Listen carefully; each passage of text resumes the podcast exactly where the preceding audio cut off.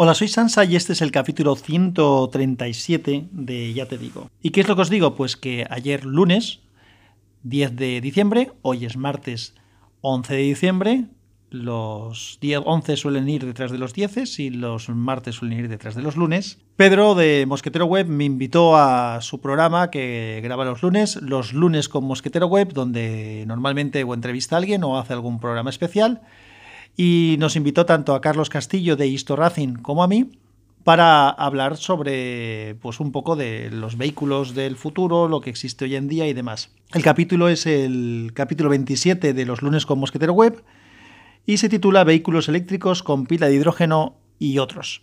Así que es un capítulo largo de unas dos horas. Lo pasé, la verdad, muy bien grabándolo, me gustó. Creo que nos quedó un programa bastante chulo.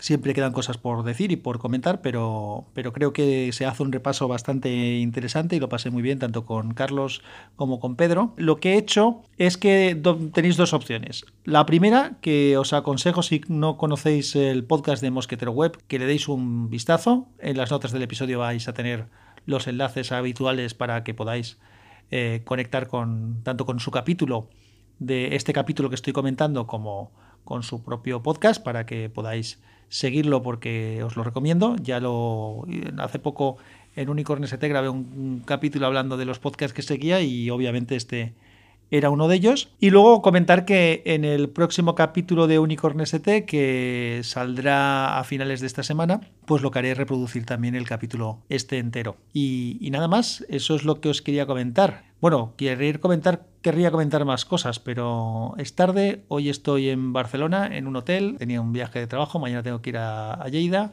y después ya volver hacia, hacia Valencia. Así que me interesa dormir un poquito porque anoche con el tema del programa nos alargamos bastante, se hizo tarde y, y dormí, he dormido muy pocas horas. Eh, menos de cuatro horas, cuatro, no llega a las cuatro horas y después he tenido que hacer el viaje en coche y llevo todo el día trabajando, así que me interesa descansar realmente. Y no os cuento nada más hoy, lo dejo aquí y en cuanto pueda venimos con temáticas nuevas y, y con más historias. Un abrazo y que la fuerza os acompañe.